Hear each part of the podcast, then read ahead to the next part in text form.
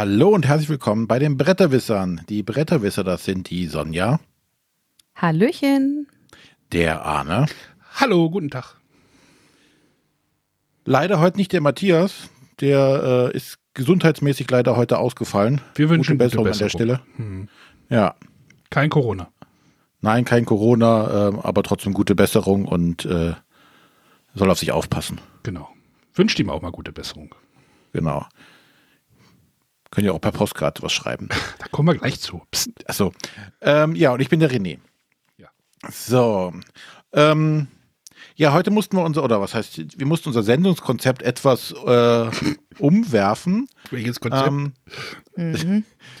Genau, die, die Sonja hat auch schon ganz viel Angst. Äh, die schimpft schon nämlich, uns. Ja, schon kurz vor Austritt. Und ähm, ja, eigentlich hatten wir so letzte Woche so ein bisschen angedacht, oh, lass uns doch noch eine ähm, Gastspielfolge machen. Äh, leider hat das mit dem Gast nicht geklappt. Äh, von daher machen wir jetzt eine etwas offenere Fragerunde. Wir haben also, äh, oder der Arne hat nochmal nachgefragt, wer hat denn eine Frage der Woche? Da kam was. Ähm, wir haben uns so das ein oder andere Thema zurechtgelegt und wollen einfach mal ein bisschen plaudern. Könnte Freestyle, Bretterwisser Freestyle. Wiku, wiku. Ja, ich habe auch schon mal eine Baseball Cappy falsch rum aufgesetzt. und die Hose und einen Baggy Pants an. Bis er nicht genau. geht. Bis zu den Knöcheln. Und, und Sonja hat an ihrem, Sonja hat an dem Rucksack einen Plastikschnuller. Kennt er die noch? Ja. Ne? Natürlich. Sonja, hattest du so einen? Natürlich, nicht nur einen. Sehr gut. ja. Gut, von daher ähm, lasst euch überraschen, wir lassen uns auch überraschen, was heute dann dabei so zustande kommt. Jo. Oh. Ähm, aber wie gesagt, äh, vielleicht können wir mit dem einen, mit dem Postkartenthema nochmal anfangen. Mhm. Können wir. Dann starte mal. Heute erreichte mich, äh, kam der Briefträger vorbei äh, in seinem Elektroauto, hupte vor unserem Haus, so wie er es immer macht, wenn er Pakete dabei hat. und dann wurde mir die Post gereicht und da war auch eine Postkarte dabei und ich habe das irgendwie gar nicht geschnallt. Auf dieser Postkarte ist irgendwie, ich weiß nicht, ein Leiria Lisboa äh, vorne drauf, also irgendein Bild, da steht Frage der Woche drauf. Und auf der Rückseite gibt es eine Frage der Woche, die uns ein Hörer zugeschickt hat, nämlich der Petro. Vielen Dank dafür. Äh, coole Aktion auf jeden Fall. Äh, ich glaube, ich habe in einer der, der, letzten Sendungen gesagt, ja, oder schickt uns eine Postkarte und er hat uns oder ja, mir an meine Adresse eine Postkarte geschickt. Äh, musste ich sehr lachen heute Morgen. Das war cool auf jeden Fall. Was steht denn da drauf? Wollt ihr die lesen? Ist ein bisschen Text, den würde ich dann jetzt vorlesen. Ja. Also ist jetzt, ist ja, jetzt schon, geht jetzt schon Richtung Frage der Woche, ne? Also. Ja, dann. Also, Überschrift ist Lokalisierung. Eigentlich ist das aber auch ein Thema, was Matthias gut getroffen hätte. Wir, äh, aber wir, äh, wir versuchen das auch mal. Werden die Kuchenstücke für die in Klammern neuen und alten Verlage immer kleiner bzw. weniger oder wird der Kuchen sogar größer? Früher gab es sehr wenige Verlage, die sich rein auf die Lokalisierung von Brettspielen spezialisiert haben. Heute gibt es mehr als eine Handvoll neuerer Verlage, die viele tolle Spiele lokalisieren, wie zum Beispiel Stroma Games, Board Game Circus Frosted, Board Game Box, Skellig Games, Fable und so weiter. Gut für die Spieler, schlecht für die Verlage? Fragezeichen. Vom Pedro äh, aus dem Discord hat, nee, bei Facebook hat er mir, glaube ich, geschrieben. Ja, wie gesagt, das wäre jetzt eigentlich auch eine Frage für Matthias gewesen. Aber was Aber wir können ja mal unqualifiziert unsere Meinung sagen. Genau. Und nächstes Mal korrigiert uns dann der Matthias und gibt uns Rüge. Außerdem dürfen wir jetzt sagen Frosted Games, Frosted Games, Frosted Games, Frosted Games. Äh, naja. Nein. Ähm. So, Sonja. Was meinst du? Ich bin mir, also ich finde es in Ordnung. Ich weiß auch nicht, also trotzdem bleibt ja noch immer noch Platz für die ähm, sage ich mal, etablierten Verlage, dass sie auch eigene Spiele rausbringen. Und es ist einfach äh, nebenbei ein Geschäft. Ich würde aber nicht sagen, dass es das, das ursprüngliche verdrängt. Also so nehme ich es zumindest nicht wahr. Ich, ich glaube, das ist einfach so dieser, dieser wachsende Markt einfach, ne? Also dieser, wie war das, was hat, was hat Pegasus auf seinem Presseevent gesagt jetzt äh, zur, sie sind letztes Jahr um, weiß nicht, 20 Prozent oder 30 Prozent stellenweise gewachsen äh, was halt einfach den Markt aufgebläht hat. Und vielleicht ist es auch einfach so, dass es halt dass mittlerweile halt andere Märkte auch spannende Produkte rausbringen. Also USA, Frankreich, äh, Polen, Russland, wo halt früher die Spiele wahrscheinlich nicht, äh, oder was heißt früher, sagen wir vielleicht 20 Jahre, da, da wurden die, sind die wahrscheinlich gar nicht erstmal sichtbar geworden hier in Deutschland und deswegen dann wahrscheinlich auch nicht lokalisiert worden. Und jetzt ist es so, dieser Markt ist halt international nahe ja gewachsen und es gibt halt viele Spieler, die halt sagen, ey, dieses Spiel interessiert mich, aber ich aufs Englisch oder Spanisch oder Französisch spiele ich es nicht, auch wenn das Spielmaterial sonst sprachneutral ist. Also ich, ich bin ja auch so einer, der sagt irgendwie, Spiele müssen halt deutsch sein. Da kommen wir später auch nochmal gleich zu, zu so einem Thema. Oder seht ihr das anders? Nee, ich sehe das auch ähnlich. Ich denke aber, es hat gar nicht damit zu tun, dass jetzt ähm, da ähm, der Markt internationaler geworden ist. Ich glaube einfach, dass es auch schon früher viele gute Spiele aus dem Ausland gab, ähm, die auch hier vielleicht eine gewisse Käuferschaft angesprochen haben. Aber ich glaube, die Käuferschaft war zum einen oder die Menge war nicht groß genug, sodass sich eine Lokalisierung tatsächlich rentiert hat. Aber da die Anzahl der Spieler äh, oder der potenziellen Kunden einfach gewachsen ist, ähm, gibt es einfach mehr Sachen, die lokalisiert werden können oder auf eine Lo Lokalisierung warten. Und ähm, da teilt sich das einfach auf. Und ich glaube auch, ähm, dass ein Asmodee, Pegasus, äh, Heidelberg ja früher auch oder heute auch immer noch, ähm, dass die gar nichts in Anführungszeichen dagegen haben, dass es andere Leute gibt, die die Lokalisierung übernehmen. Das könnten die wahrscheinlich gar nicht alles stemmen, was alles da wäre, das lokalisiert werden möchte. Ja, das haben die ja auch auf äh, Asmodee auch auf ihrem Presseevent gesagt, also jetzt bei Asmodee, äh, wie groß da ihre, ihr Übersetzungsteam ist, was halt auch irgendwie absurd groß ist und ja. äh, ich glaube, so, so, so ein, ähm, weiß nicht jetzt hier, Pegasus, die haben ja das Tainted Grail auf Deutsch gemacht. Das kannst du natürlich auch äh, nur machen, wenn du ein entsprechendes Team dahinter hast, so, so viele Seiten halt zu lokalisieren. Und dann bleibt natürlich Raum für neue Leute, die Lokalisierung machen, ähm, für auch für die, die kleineren Sachen, die dann vielleicht bei den großen Verlagen gar nicht mehr unterkommen können. Mhm. Ja, das, das und es lohnt auch, sich halt. Das ist, das ja. ist halt auch so eine Theorie, die ich irgendwie so ein bisschen vertrete, da halt Asmodee, also die Großen immer, immer gefühlt größer werden, entstehen dort wieder irgendwelche Lücken, die halt von den Kleinen aufge aufgefangen werden. Also die Großen kümmern sich, also As wenn man jetzt wieder Asmodee rausnimmt, äh, die kümmern sich halt um ihre Kernmarken und die lassen dann quasi Platz, äh, Atemplatz, Breathing Room oder, oder wie sagt man es auf äh, Deutsch? Äh, ja, es gibt halt Platz im Markt, wo dann halt Kleine da wieder reinstoßen können. Mhm. Also da denke ich nicht, also ich denke einfach, es ist genug Zeugs da und äh ja. Und die Leute wollen es ja und man sieht ja auch, weiß ich nicht, so ein, ja, ähm, pass auf. dass so ein ja. Gloomhaven ja. auf einmal äh, nach zwei Jahren doch nochmal irgendwann der Hammerfeld sagt, okay, wir machen es doch noch auf Deutsch, wo man gesagt hat, nee, das macht man nicht auf Deutsch, das lohnt sich nicht. Jetzt pass auf, pass auf, pass auf, warte, pass auf, ich, ich habe, ich, ich äh, schneide ja den, den, oder ich mache für Matthias diesen, seinen, seinen internen Podcast, den mache ich immer und schneide den. Und die Folge, die jetzt diese Woche rausgekommen ist, also Mittwoch, also für euch beide ist die noch nicht rausgekommen, für die Hörer ist die schon rausgekommen. Ähm, da wurde halt auch gesagt, sein, das Eons End, wo ja, was es ja auch schon jahrelang auf Englisch gab, ne? Ich glaube, drei Jahre oder sowas gab es ja schon im Markt. René, du hattest das irgendwann mal vorgestellt. Äh, länger, glaube ich. Sogar. Und egal. Matthias sagt halt in, in, in dieser Folge, dass er ist mittlerweile bei dem Spiel bei einer fünfstelligen Auflage. So, also es funktioniert halt dass du auch immer noch den deutschen Markt irgendwie abgreifen, also abgreifen klingt jetzt auch bedienen, bedienen kannst. Ja, das klingt besser. Ne, du, natürlich, deswegen, das meine ich ja, ne? Auf einmal, oder jetzt hier Gloomhaven zum Beispiel, wo man gesagt hat, nee, das, das ist viel zu aufwendig und so ein teures Spiel kauft keiner. Ähm, da, und jetzt ist sowieso die Chance, die Zeit vorbei, jetzt haben Leute sich, die das haben wollen, auf Englisch gekauft. Es gab anscheinend noch genügend mhm. Leute, die sich das nachher auf Deutsch gekauft haben. Und ähm, Pegasus hat jetzt auch angekündigt, äh, das Toulouse ja. auch nochmal auf Deutsch rauszubringen. Also der Markt ist da und deshalb ähm, machen die großen Verlage, machen glaube ich auch die großen Sachen weiterhin mit. Ähm, aber da ist noch genügend Luft für, für die kleinen Verlage, die sich halt dann die etwas kleineren Projekte auch ja, gut vornehmen ich, ich können, gucke. Ich gucke gerade auf Fantastische Reiche in meinem Regal.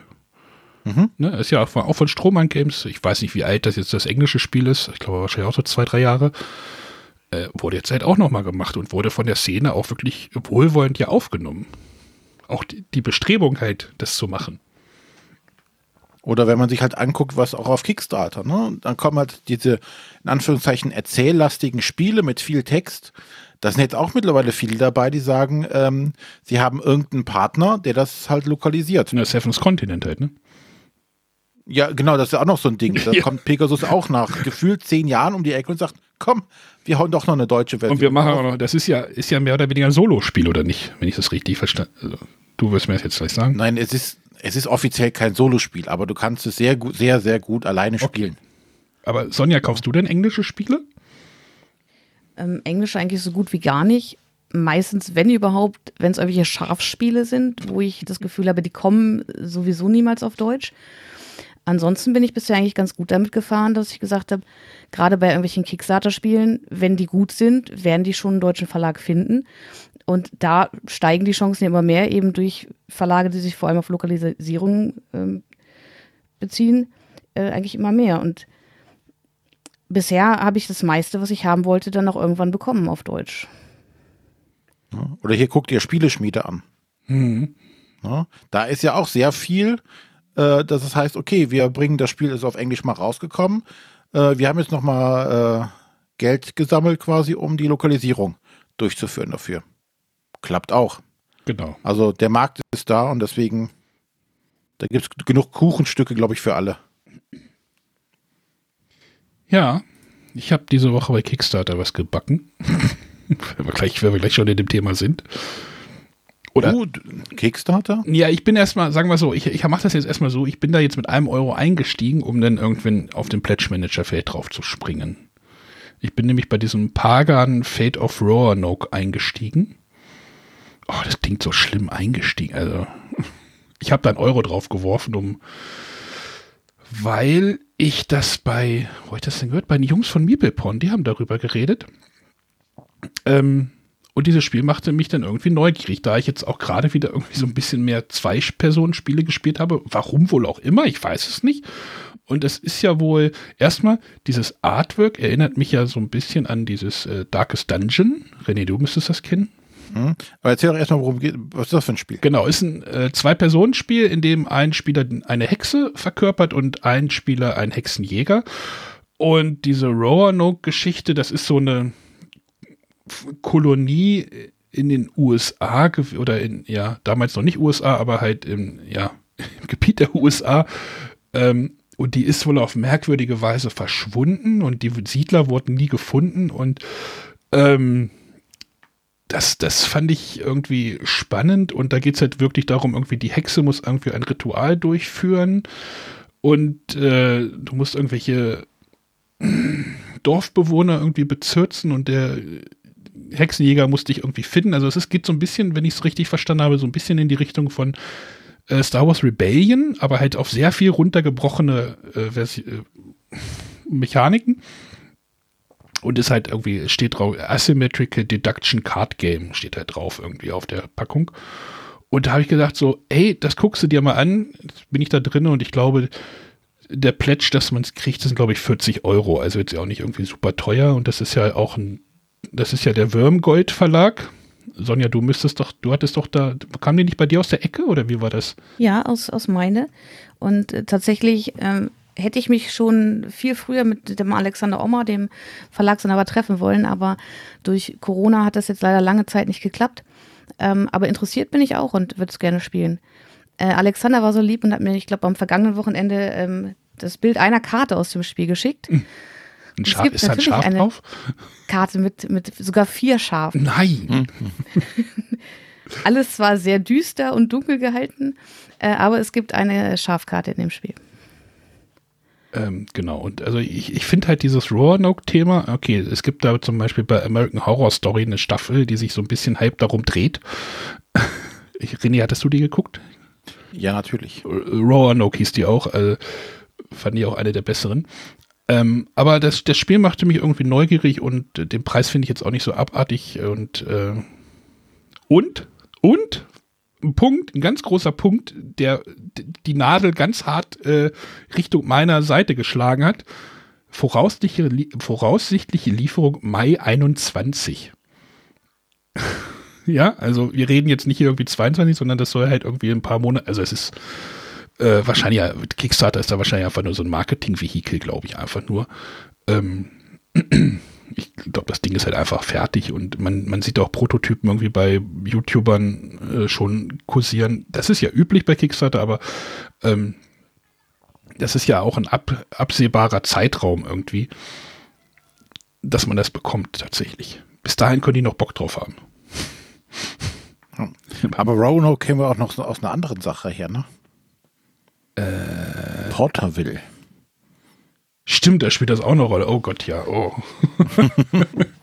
ich, ich, vergaß. Äh, ich überlege gerade, das bald mal wieder zu hören, aber ja. ja, also da, da bin ich jetzt mal irgendwie da drin und guck mal, wie sich das so entwickelt. Läuft wohl auch ganz gut, die Kampagne. Ähm, ich denke mal, wenn der Pledge Manager dann offen ist, dann werde ich da auch das Geld drauf werfen. Warum nicht jetzt schon?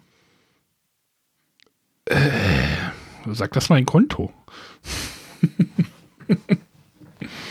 hm? Ja. Aber du hast recht, die Grafik erinnert tatsächlich sehr an Darkest Dungeon. Ja. Das soll, scheint auf jeden Fall irgendwie ein artverwandter Grafiker zu sein. Der In, inspiriert hat. davon, aber ich ja. finde das halt auch nicht so. Ich finde das gut. Also das, die, das, Layout. Ja, wenn wir vielleicht ja. nochmal Darkest Dungeon erklären oder die Grafik erklären wollen, was ist denn das für eine so eine reduzierte, düstere Comic-Grafik ist das, oder? Um das mal so ein bisschen, ja. Und die Illustratorin ist ja wieder die Maren Gutt. Die hatte ich ja let, äh, äh letztes Jahr, wollte ich gerade sagen, auf der letzten Spiel, die noch in Essen stattfand, äh, interviewt. Und ich finde, das zeigt einmal mehr, ähm, wie ähm, flexibel sie ist in ihren Illustrationen und was sie da für eine breite Range anbietet. Weil alle drei Spiele, die bisher von Würmgold Verlag erschienen sind, sind von ihr illustriert worden. Würmgold war Robin Hood und was hatten sie? Hatten die drei? Was waren das dritte? Drachensachen hatten sie noch. So ein kleines Kartenspiel. Das habe ich gar nicht auf dem Schirm ja, also ich, ich werde da wohl einsteigen und dann gucke ich mir das an. Zumal ich halt jetzt auch vor ein paar Tagen auch noch mal Stratego Spice and Lies gespielt habe, auch so ein Deduktionsspiel, was komplett untergegangen ist. Habe ich darüber schon mal geredet? Nein. Äh, Sonja, erinnerst du dich irgendwie? Ich habe mal ein Video ich drüber. gesagt, ja, aber kann auch sein, dass das. Ich habe mal ein Video drüber. Ey, vielleicht habe ich auch einfach das Video dazu angeschaut. Das genau. kann auch sein. Strategisch Spice and Lies ist auch so ein Deduktionsspiel was, glaube ich, von dieser Spielerschaft in, oder von der Spielerschaft ja irgendwie komplett liegen gelassen wird, weil es erstmal irgendwie von, vom Jumbo Verlag ist und dennoch dieses Stratego-Thema drauf hat. Ähm, und das wahrscheinlich auch schon viele irgendwie wieder abschreckt. Aber ich habe das jetzt wieder gespielt irgendwie vor ein paar Tagen und ich hatte da, fand das wieder richtig gut. Also du musst, hast irgendwie zehn, zehn Karten mit entsprechender Wertig, also ne, von Zahlenwerten 1 bis 10 und du hast halt vier Missionsslots und dann musst du halt äh, vier Karten äh, in deine Missionsslots reinlegen und die müssen halt aufsteigend sein. Ja? Äh, du hast irgendwie die, die, was weiß ich, also die Figuren, jeder hat eine Sonderfähigkeit, aber wie gesagt, du musst halt äh, das aufsteigend machen. Dann wird am Anfang so, noch so eine Erkundungskarte aufgedeckt, da steht dann immer drauf 1, 2, 3, 4 oder 4, 5 äh, oder 7, 8, 9, 10 und dann musst du halt Dinge markieren. Also wenn da halt 1, 2, 3, 4 aufgedeckt ist, musst du halt alle Karten, wo halt verdeckt, also die Karten werden halt verdeckt hingelegt, wird, musst halt sagen, okay, auf Missionsplatz 1 und 2 liegt die Zahl 3 und 4, dann musst du dir das markieren. Das heißt, der andere kann schon mal abschätzen, welche Zahlen da drunter liegen könnten. Und dann geht's halt los, dass du halt, wenn du dran bist, musst du die Karte des Gegenspielers erraten. Und dann geht halt so ein Blöffen und äh, das ist tot, ich finde das echt total gut. Und äh, wenn ihr das irgendwo bekommt, kann ich das nur empfehlen. Und es geht halt irgendwie darum, den Spion in die gegnerische Burg zu bringen, also irgendwelche Punktemarker nach vorne zu schieben. Aber es ist halt so, welche Karte könnte er jetzt halt runtergelegt haben? Okay, da, er hat jetzt da die 1, die höchst, nächsthöhere ist die 2, okay, hm. Und dann gibt es halt noch eine Karte, die halt sich nicht an diese Regel halten muss, die kannst du dann irgendwo wieder zwischenlegen und, und, und. Also es ist total viel. Äh, cooles Zeug, was da passiert. Und ich mag das Spiel sehr. Schaut euch das mal an, Spice and Lies. Spieß und Lies, wie ich immer hier im Haus sage.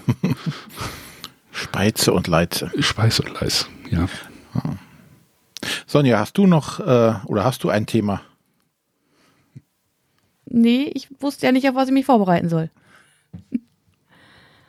Gut, dann habe ich nämlich, wo wir gerade bei Kickstarter sind, beziehungsweise bei beendeten Kickstarter-Projekten, ähm, es ist auch gar nicht viel. Ich ähm, muss mich nur gerade mal wieder etwas aufregen.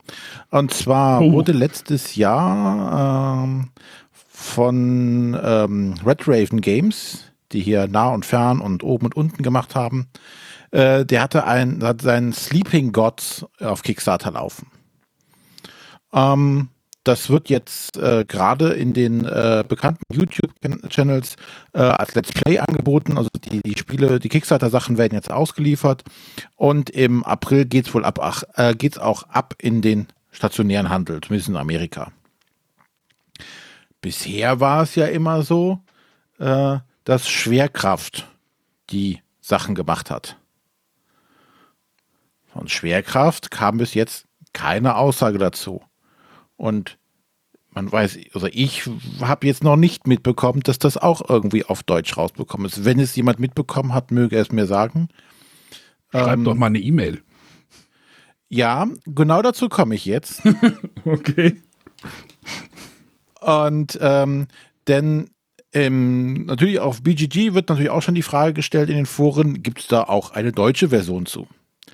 Und ähm, irgendwann im Februar hatte jemand gesagt, ähm, jetzt so frei übersetzt, also er hat mh, bei Schwerkraft nachgefragt und dann kam wohl nur die Aussage, ähm, noch haben wir das nicht äh, angekündigt äh, und haben auch keine Neuigkeiten darüber. Äh, für Updates äh, folge uns bitte auf Twitter oder Facebook oder und abonniere unseren Newsletter. Das ist doch keine Aussage, oder? Ja, Wie, wie war der genaue Wortlaut? Ja, auf Deutsch ist es, äh, auf Englisch ist es So far we have announced no news about the title. For updates, please follow our newsletter, Facebook or Twitter. Von Schwerkraft Deutschland, ja. Von Schwerkraft. Das ist so die Standardantwort. Ich kann mich noch dran erinnern, wir waren mal auf der Berlin kommen. Wir zwei. Ja, da haben wir Valeria gespielt. Genau, und da sind wir auch und haben, ich weiß nicht, was ich den gefragt hatte, genau, da ging glaube ich um nah und fern. Hat uns das Cast nicht sogar gezeigt, das Spiel? Ich glaube, oder? Oder ein. Das Valeria. Hm? Mhm, genau, aber dann bin ich irgendwann zu ihm hingegangen und oder so haben wir ihn gefragt nach, glaube ich, nah und fern oder ich weiß nicht, ob das auch lokalisiert wird. Und da kam er genau mit derselben Antwort um die Ecke. Naja, vielleicht haben die da auch einen Marketingplan dahinter. Der sch ist scheiße, dieser Marketingplan. Naja, es gibt ja, also es gibt ja so, ne, das Marketing will ja in, äh, Informationen ja steuern und äh, auch die veröffentlichten Zeiträume und müsstest du doch eigentlich auch wissen, oder nicht? Also, dass du. ja, aber so ist das doch keine Aussage. Nee, was sollen sie denn sagen? Sollen sie sagen, ja, wir machen das, das ist okay? Dann hast du aber, hast du ja aber das Marketing ja kaputt gemacht. Oder sagst Warum du, ist das Marketing denn durch den kaputt? Dass ich mir jetzt sage, hm, warte ich jetzt bis, es ist noch keine Verlautbarung, also dauert das wahrscheinlich auch noch, bis überhaupt was Deutsches dazu raus und wenn überhaupt. Ich möchte das Spiel aber eigentlich haben. haben. Und ähm, wenn die normalerweise immer da kommen und da wird noch immer nichts gesagt, jetzt kommt das Spiel halt regulär in den Handel, in zumindest Amerika auf Englisch. Dann warte ich doch, bis ich hier die englische Kopie irgendwie kriegen kann. ja, zumal ja auch billiger sein wird, ne? Davon jetzt abgesehen. Ne? Aber ich finde das einfach. Man kann ja auch mal sagen, ja, äh, wir arbeiten dran, dauert aber noch was. So. Oder ich sage, wenn ich nicht, wenn ja die Vertragsverhandlungen schlecht sind, aber nee, äh, machen wir nicht oder was auch immer. Das finde ich zum Beispiel bei der Spieleschmiede ganz gut. Da kann man ja mal sehen, was so upcoming oder zukünftige Projekte sind und wie so deren Stand ist. Und da steht ja auch immer sehr relativ klar, okay, wir sind nicht zusammengekommen, abgebrochen. Ja, ne, das sieht auch so, hier, äh, da verhandeln wir gerade so. Genau. Ich finde das manchmal etwas versteckt, diese Information, und nicht gut aufbereitet, aber sie ist da. Naja, das ist halt die spieleoffensive Seite. Das ist, das ist noch ein anderes, Läppchen dran gehen. Anderes Fass, äh, das man aufmachen könnte. Aber ja, weiß ich nicht, aber jetzt weißt du mal, wie, wie ich mich fühle, oder ne, wenn, wenn ich einfach so irgendwie spannende englische Titel sehe und ich nicht weiß, ob die auf Deutsch kommen, dann äh, ärgere ich mich vielleicht auch manchmal. So, ey, Ascension würde ich echt gern mal den ganzen anderen Rest auf Deutsch sehen. Äh, wird nicht mehr kommen. So, ja. Ja, aber du weißt, es wird nicht mehr kommen. Nee, Und es wird nicht mehr kommen. wer hat das damals lokalisiert? Ja, Asmodee. Hm. Ja. Und wenn du jetzt fragen würdest, würden dir sagen, nee, aktuell ist es nicht auf, auf dem Plan. Ja, okay, ja. So, oder wahrscheinlich würden sie sogar sagen, nee, haben wir kein Interesse mehr dran. Kennen wir gar Aus nicht die mehr. Maus. Das, das haben wir mal gehabt. Was? ja. ja. Was ja auch okay ist. Wei- Weiß ich, ja. Hm. Schwerkraft, ne? Äh, Vielleicht haben die ja einen Plan dahinter, René. Ich weiß es nicht. Aber hast du nicht andere Spiele, die du noch spielen könntest? Ja, okay, das ist ein schlechtes Argument, ich weiß. Ganz schlechtes Argument. Hä? Ich verstehe die Frage die nicht. Frage nicht. ähm, Ach nee. und Das das, ist doch eine Frage der Woche. ah, ich habe ich hab einige Fragen der Wochen. Äh, Dann mach mal eine. Äh, lass mal gucken. Nehmen wir die. Ich lasse heute mal dieses Gebamsel da weg. Ich mache das so. Hallo liebe Bretterwisser, hier ist der Max aus München. Meine Frage der Woche wäre, wie fühlt ihr euch, wenn ihr, wenn ein Spiel aus eurer Sammlung geht, weil ihr es zum Beispiel verkauft oder verschenkt? Schöne Grüße, ciao. Die kleine Geschichte dahinter, der Max hat Spiele von mir gekauft. ähm, ähm, ich hätte da ein bisschen längeres was aus, also warum, warum jetzt ich schon wieder Spiele verkaufe, aber ähm, Gehen wir erstmal gerade zu, zu Sonja. Ich glaube, ähm, schon, hat schon mal jemand ein, ein Spiel deinen Haushalt verlassen? Ich überlege, ja, natürlich. Also ich habe natürlich schon Spiele gekauft, um sie weiter zu verschenken. Ähm, aber ich habe noch nie Spiele für mich gekauft und dann später irgendwann entschieden, dass sie jetzt äh, gehen. Weil bisher haben wir es immer geschafft, dass wir noch ausreichend Platz haben und deswegen noch nichts bewusst gehen musste. Auch die ganz bescheidenen, schlechten Sachen, wo du sagst, oh, Ja, ich habe in meinem Kopf so eine Liste, wo ich sage, ja, wenn der Platz irgendwann so richtig eng wird, weiß ich schon, welche Spiele als erstes gehen dürften. die kannst du auch jetzt schon, also die kann man auch jetzt schon. Das geht, geht auch jetzt schon. Ich, wir reden gleich noch über Gefühle. Pass mal auf. Aber noch sind sie alle da. Die haben dann so Plätze wie unterm Schrank oder auf dem Schrank oder hinter anderen Spielen. Wenn man irgendwann den Schrank abzieht, dann kommen auch noch fünf Spieler verändern. Ja, aber bisher musste ich mich noch nicht trennen. du sag mal hier, die tragende Wand im Raum ist gar nicht auf dem Plan eingezeichnet. Wie soll man hier nur durchreichen? so ein paar Spiele irgendwie eingeklagt. So, also, Aber ich sitze ja gerade in meinem Arbeitszimmer und hier habe ich tatsächlich einen Kallax äh, hinter mir, was hauptsächlich so voll ist mit, mit Büchern und irgendwelchen Aktenordnern. ach, Bücher. Da sind aber auch zwei, drei Fächer Spiele und das sind tatsächlich Spiele, die wir zum, entweder doppelt haben und deswegen dürften sie gehen. Ähm, oder die wir aus anderen Dingen, wie zum Beispiel, also ich habe ja viele Jahre bei der Spieleoffensive Wundertüte eingekauft. Da war dann auch mal das ein oder andere Spiel drin, was ich äh, tatsächlich schon besaß. Doppelte Äh, Spiele hast du auch noch zu Hause? Von daher habe ich tatsächlich so zwei Hände voll Spiele, wo ich sage, die könnten sofort gehen. Da habe ich nur bisher keinen Abnehmer für gefunden. Und so ein paar Kleinkram, was man mal irgendwo im Angebot mitgenommen hat, so für einen Fünfer oder so, wo man sagt, da hat man mal was zu Hause, wenn man mal irgendwie ein kleines Geschenk mitbringen möchte. So eine Spiele habe ich hier auch noch. Äh, René, willst du noch was sagen oder soll ich schon mal? ähm, ich kann da gerne sagen, das ist dann bei mir relativ emotionslos. Also die Spiele, die gehen können und sollen, ähm, da habe ich dann auch kein großes Verhältnis zu. Also die dürfen dann einfach gehen und dann freue ich mich, dass ich Platz gewonnen habe und äh, den einen oder anderen Euro noch bekomme dafür. So, ich habe ja immer, wer meine Videos damals ja noch verfolgt hat, hat ja immer mein unsortiertes Regal gesehen. Da habe ich ja immer gesagt, das ist ein lebendes Regal. Da ist ja immer bei mir viel, viel rein und also viel Bewegung drin. Also es ist halt nicht so sauber irgendwie sortiert gewesen wie bei den, wie, wie vielleicht bei anderen YouTubern irgendwie, wo das ja jedes Spiel irgendwie seinen genauen Platz hat und vielleicht noch nach Farbe oder Verlag sortiert, sondern bei mir ist es immer reingeschmissen und ich denke mir immer so, eigentlich müsstest du mal sortieren. Aber ich habe halt irgendwie immer zu wenig Platz. Wird auch nicht besser. Je mehr Regale man aufhängt, desto weniger Platz hat man, habe ich das Gefühl. Ähm, und ich habe mir jetzt diese Woche ein Everdale gekauft. Ja, da war ich in der Spieleburg in Göttingen mit Termin. Ah, Ich habe Terminshopping kurz gemacht. Bin dann kurz im Laden mal irgendwie durchgegangen, habe gedacht, ach, hier haben sie umgeräumt. Und habe mir das Everdale gekauft. Es ist ja so ein bisschen Worker Placement und ähm, ich gucke ja auch immer so ein bisschen aufs Geld. Habt ihr ja vielleicht auch schon mitgekriegt. Ich gedacht so, ah, Worker Placement, da müsstest du noch mal, also bei, bei Tom Wessel gab es irgendwann mal so die Regel, so, ey, wenn ein Mechanismus ins Regal kommt, muss der gleiche Mechanismus auch wieder raus, so, ne? Also das eine Spiel setzt das andere. Da habe ich so gedacht, so, hm, Champions of Midgard liegt hier noch rum mit zwei Erweiterungen. Das ist ein halbes Galaxfach. Das könnte eigentlich gehen. Jetzt liegt dieses Spiel hier immer noch bei mir auf dem Schreibtisch. Und ich kann mich tatsächlich von dem nicht trennen.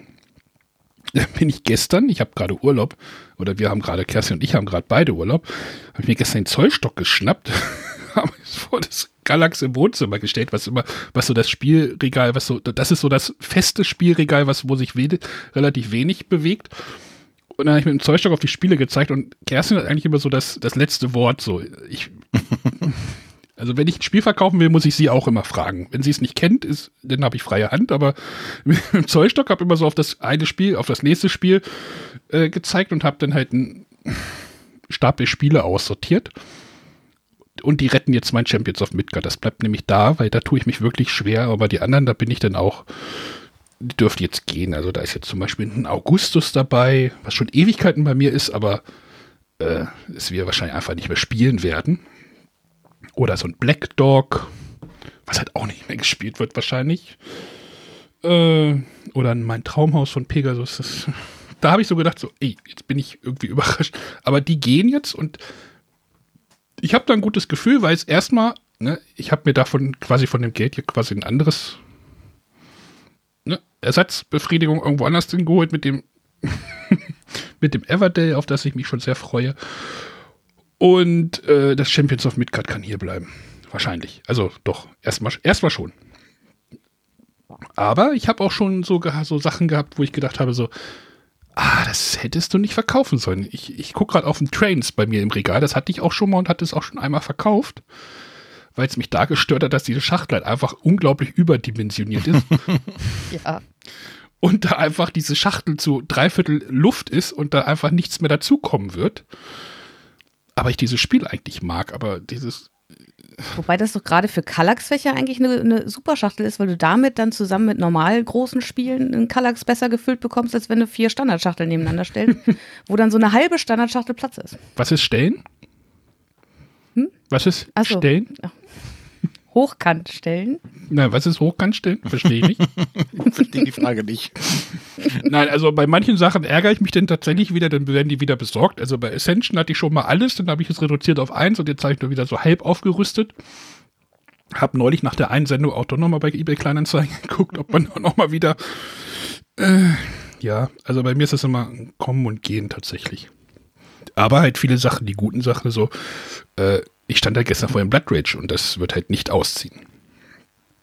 Und andere Sachen, also manche Sachen sind ja sehr, sehr fix und dann manche Sachen so, ja.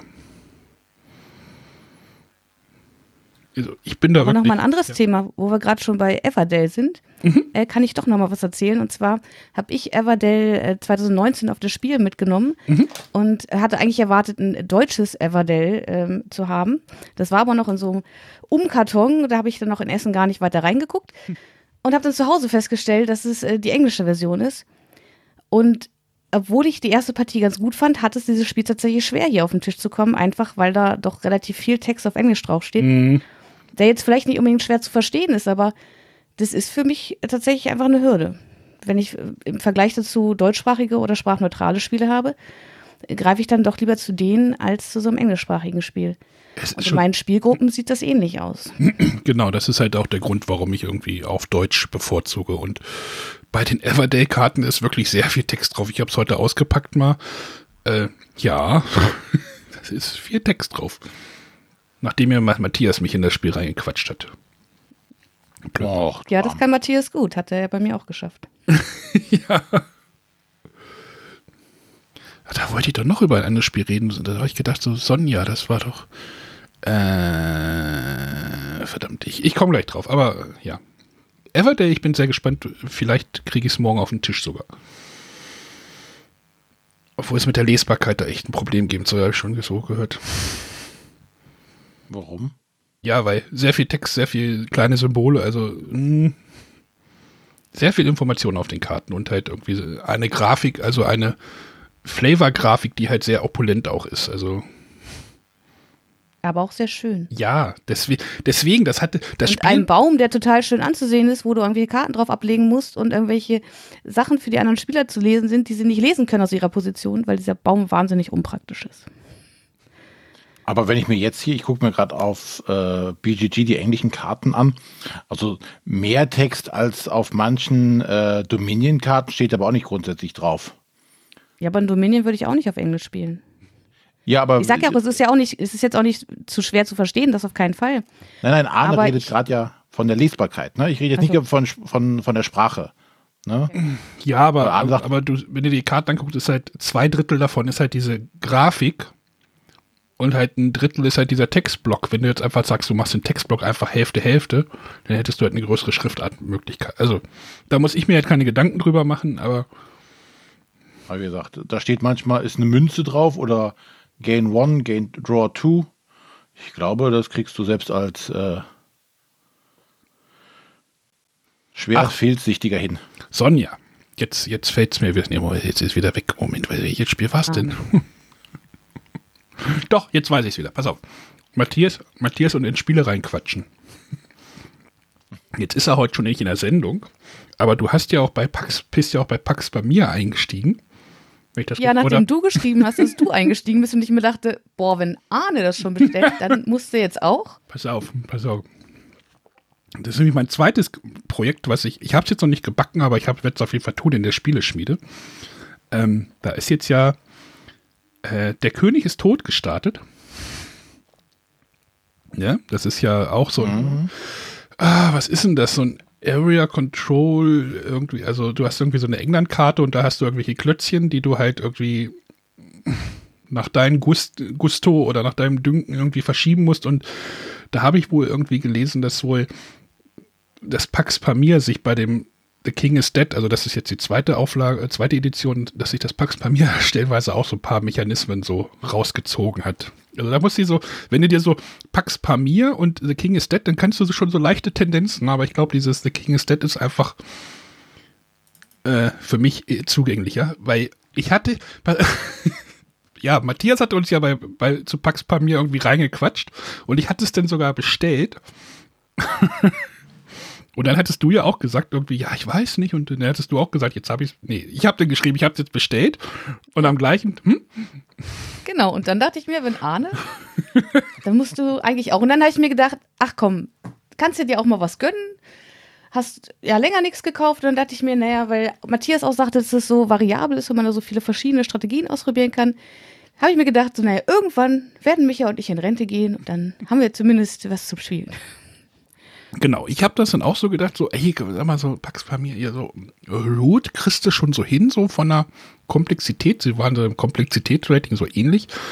Und Pax Pamir ist halt irgendwie, wie war es, der afghanische Krieg 1800 Keks, wo irgendwie die Briten und die Russen irgendwie um die Vorherrschaft und und ich hatte es bestellt und ich hatte sogar bezahlt schon. Und dann saß ich so auf der Arbeit im Auto und habe so gedacht, so, ah, mh, weiß nicht, ob das jetzt die richtige Idee, schlaue Idee. Ich hatte, glaube ich, noch bei uns in Discord reingeschrieben, so, naja, loswerden für den Preis krieg, kann ich es ja immer noch, ne, so zehnmal wieder Spiele verkaufen. Und dann irgendwann, da hatte ich, hatte ich auf der Arbeit irgendwie zehn Minuten Wartezeit, hab mir nochmal so, so zwei, drei Let's Plays angeguckt, hab gedacht so, okay, jetzt erklären Sie das Spiel. Die Spieleerklärung dauert jetzt schon irgendwie 50 Minuten. Das war, glaube ich, bei Heavy Cardboard oder sowas. Ähm, und dann war irgendwie, da war so ein Punkt, wo dann irgendeine Karte noch, eine, noch einen zusätzlichen Effekt, also die Karten können da halt mehrere Effekte haben, er die irgendwie vier Effekte, die Karte, und dann habe ich sogar so, nee, ich, ne, nein, nein, nein, ich steige jetzt aus. Jetzt, jetzt ist vorbei. Jetzt, nein, jetzt hat wieder das Spiel verloren. Dann habe ich dann dem Uli eine E-Mail schreiben müssen, von wegen, äh, kannst du das bitte stornieren? Es tut mir leid. Ja, ich steige jetzt nochmal bei King is Dead, The King is Dead ein. Aber es macht mich schon irgendwie neugierig, aber ich weiß, ich habe, glaube ich, auch keine Gruppe, mit denen ich das hier spielen könnte. Das wäre halt echt ein Problem. Sonja, es tut mir leid. Nee, alles gut. Wir können es ja irgendwann mal zusammenspielen. Wir können es ja mal zusammenspielen, genau. Irgendwann mal wieder. Aber The King is Dead sieht auch spannend aus. Also guckt euch das mal an. Das hat ja der Per Silvester gemacht. Gibt es jetzt in der Spieleschmiede? Ich wetter. Zumal da ist, glaube ich, auch irgendwie Juli, glaube ich, irgendwie Auslieferung angesagt. Ähm, ja. Außerdem hast du ja auch gute Erfahrungen gemacht mit dem Undaunted, Sonja, ne? Ja. also, ah, mal gucken. Super Spiel. Trotz des Themas, ne? Also ich habe das hier auch schon mal versucht, irgendwie bei äh, hier im Haus irgendwie wurde abgelehnt aufgrund des Themas. Aber du hast ja Undaunted jetzt schon ein bisschen gespielt, ne? Genau. Undaunted ist ein, ähm, ja, wie man sieht, äh, für mich ist es ein Deckbauspiel, Ausbreitung auf so einem äh, variablen Spielfeld. Äh, für andere ist es eher ein Mehrheitenspiel mit ein bisschen Deckbuilding, je nachdem, wie man das sehen möchte. Ähm, es ist halt nur für zwei Spieler. Und zwar spielen ein Spieler die US-Truppen und der andere Spieler die deutschen Truppen. Ähm, und ja, es geht da so um, um den D-Day. Die Amerikaner kommen an und äh, versuchen in der Normandie die Deutschen zurückzudrängen. Ähm, spielt sich in verschiedenen Szenarien. Äh, jedes Szenario hat so, einen, so einen anderen Spielaufbau. Zum einen, was die Karten, die zur Verfügung stehen, angeht, als auch das, das Spielfeld. Das ist halt so ein bisschen von historischen Begebenheiten, von ähm, wirklich einem Aufeinandertreffen äh, inspiriert. Äh, die, die Landschaft zeigt eben so ein bisschen Flüsse, Wälder, wo man sich ein bisschen verstecken kann. Und dann ist es eigentlich ein ganz einfaches Deckbuilding-Spiel. Man zieht vier Karten aus seinem Deck und ähm, guckt dann, was man damit machen kann. Ähm, spannend ist dabei, dass die, die Ziele beider Spieler sind unterschiedlich.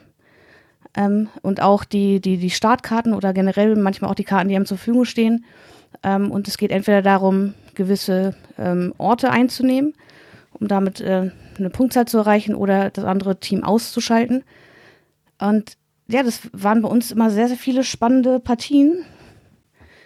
Dadurch, dass die äh, einzelnen, ähm, das einzelne Aufeinandertreffen, also die, die kriegerische Auseinandersetzung mit, mit Würfeln, also die Angriffe mit Würfeln ausgewürfelt werden, ähm, ist halt auch ein bisschen Zufall dabei. Äh, aber das macht es für mich halt auch super thematisch weil ich halt denke, im Krieg wird es ja auch so gewesen sein. Da ist man losgezogen und äh, wusste nicht genau, was da auf einen zukommt. Ähm, ja, sehr ja. spannende Partien, aber tatsächlich, das Thema ist für mich auch immer so eine Sache gewesen. Wenn ich mich am Sonntag hinsetze und denke, so, boah, jetzt möchte ich äh, hier irgendwie einen schönen Tag verbringen und was, was Schönes spielen, dann passt da Andronte thematisch nicht so richtig dazu. Kampfschafe. Ja, ähm, aber ja. wenn wir dann angefangen haben zu spielen, dann war man auch sofort wieder drin und hat es auch Spaß gemacht. Dann habe ich auch gern verschiedene Szenarien hintereinander gespielt. Aber es war immer so, so eine, so eine Überwindung, hm. dahin zu, zum Spiel hinzugreifen und das aufzubauen. Tatsächlich. Ja, vielleicht schaffe ich das morgen auch. Mal gucken. Ähm, ich bin da, ich bin da wirklich heiß drauf. Also wie gesagt, das habe ich auch irgendwie in der Spieleschmiede. Das war mein zweiter Crowdfunding. Naja, eigentlich mein dritter nach der Berlin-Con, aber äh, ähm, das hatte ich da auch äh, unterstützt, weil ich halt, naja, Deckbau ist ja sowieso irgendwie so ein bisschen mein Thema und ähm, das machte mich irgendwie neugierig und da habe ich mich wirklich sehr gefreut, dass sie gesagt haben, wir, wir machen das. Ja. So, wie wär's denn nochmal mit einer Frage? Was seid ihr dann davon? Oder mhm. René, hast du zum Undaunted irgendwas zu sagen? Nee. Nö. Nö, also. Nö hat mich jetzt nicht groß angemacht. Gut, dann spiele ich nochmal Frage der Woche und erzähle ich nochmal, was ich gespielt habe. Aber mach mal. Hallo, liebe Bretterwisser, hier ist Gela und ähm, auch ich steuere diese Woche mal wieder eine neue Frage der Woche bei. Ähm, auf meine Frage bin ich eigentlich gekommen, weil ich im Moment abends gerne mit meinem Mann ähm, Ash vs.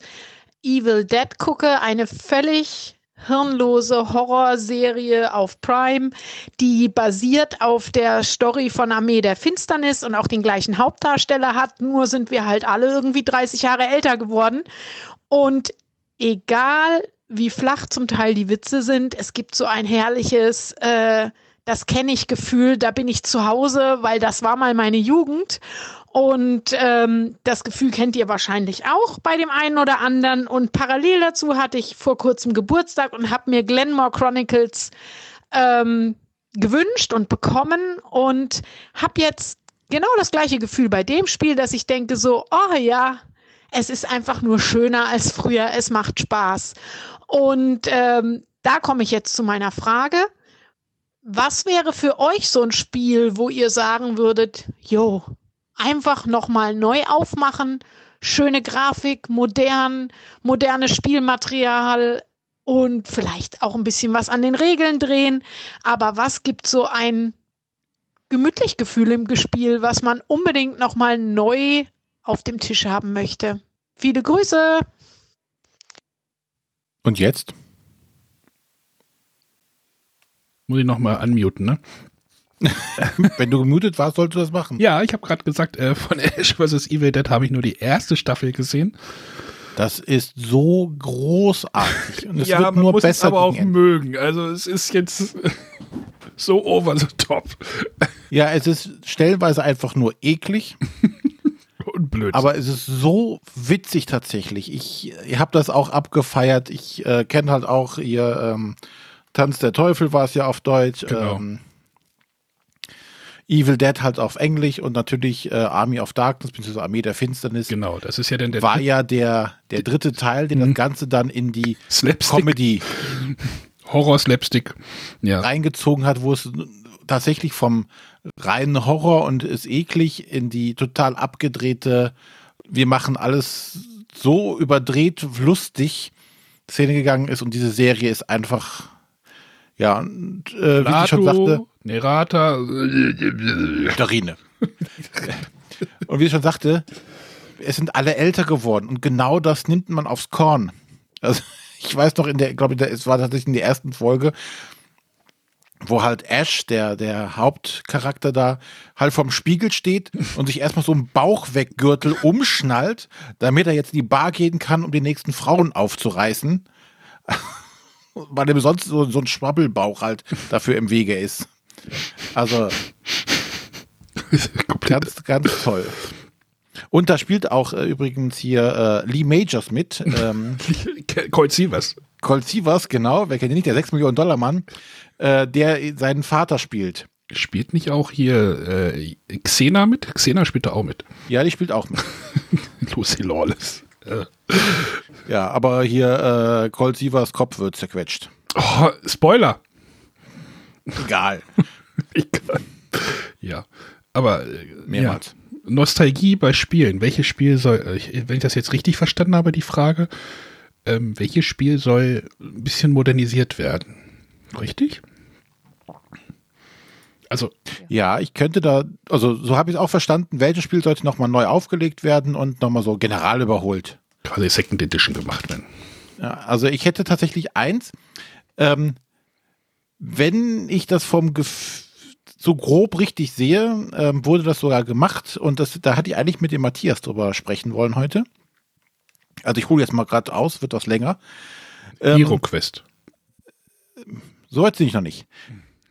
Matthias ähm, frug vor ein paar Tagen oder vor einer Woche ungefähr, möchte jemand Altarquest haben? Ah ja. Hm? Hm? Bei uns So. im Discord. Genau, im Discord fragte er dies ähm, und es meldete sich keiner. Die Geschichte hätte ich auch gern mal gehört, was dahinter steckte, aber Ähm, ein paar Tage später, als ich es dann, ich hatte das irgendwie nicht direkt mitbekommen, sondern später gesagt, hm, den Kickstarter hätte sie ja schon gerne mitgemacht. Hat, da hatte ich aber irgendwie keine Ahnung, warum. warum nicht? mitgemacht. Warum hast du da nicht mitgemacht? Äh, weiß ich nicht. Wahrscheinlich war da gerade so viel Zeug los, dass äh, kein Geld da war. Du kennst Siehst du? Ich kenne das ja. Und fragt ihn also, ob es denn noch da ist. Dachte, ja, es liegt noch hier rum. Hm. Dann fragte ich, nenn mir mal Gründe, warum ich das nicht haben will. Konnte er nicht. Äh, wieso verkauft ihr das denn? Hm. Ähm, weil ähm, sie ein Spiel haben, was äh, denselben ah, okay. Bedarf erfüllt. Zombie-Side oder was? Ähm, hm? Zombie-Side oder was? Ach, keine Ahnung. Ja, auf jeden Fall. Ähm, es geht nicht, weil es schlecht ist, sondern weil einfach der Platz nicht da ist und sie schon ein Spiel haben, was in dem Rahmen passt. Siehste? Na egal. Das, das, mein Konzept, siehst du? So, ne? Ich brauche kein. Naja. Naja, und, und wie gesagt, ähm, Altar-Quest, ich weiß, es, es ist nicht Hero Quest 2. Ne? Das, äh, es hat sehr viele Anleihen dazu, aber 50, Hero Quest. 50 Prozent ungefähr, ne? Quest. Weiß ich nicht. Quest ist auf jeden Fall drin, deswegen 50. Quest, naja. Quest und Hero, ja. Naja, ähm, aber Hero Quest wäre tatsächlich ähm, ein Spiel, was ich gerne wiedersehen würde. Ähm, in modern. Ich viele Leute ähm, sagen, die Altarquest ist nicht Hero Quest. Ne? Es ist auch nicht ein neues Hero Quest, es ist ein eigenständiges Spiel. Aber Hero Quest in modern mit, mit neuen Grafiken ähm, gab es ja sogar schon. Es, es war nicht neu und modern, es war das alte Crowdfunding. Also es war das alte Spiel gepimpt im Crowdfunding von ähm, wer hat das gemacht? War das da fragst du die, da hast du ja die Wizards richtigen Podcast, ne? Wizards, die haben das, glaube ich, äh, in ihrer eigenen Crowdfunding, also noch nicht mehr über Kickstarter, sondern auf irgendeiner eigenentwickelten Crowdfunding-Plattform und äh, ja, und äh, nee, das war dann, das war, sie haben am Spiel nichts geändert ein paar neue Miniaturen oder so haben sie gemacht. Die Grafik, glaube ich, mal so ein bisschen. Und wir sind halt einfach 35 Jahre weiter, ne? Spieldesign technisch. Genau, aber am Spielprinzip haben sie, glaube ich, nichts geändert. Und ähm, das ist tatsächlich so ein Spiel gewesen, da haben sie mit der Nostalgie Keule um sich geschlagen und haben, glaube ich, gehofft, ich weiß gar nicht, wie das ausgegangen ist. Das hat mich tatsächlich nachher gar nicht mehr interessiert. Ähm,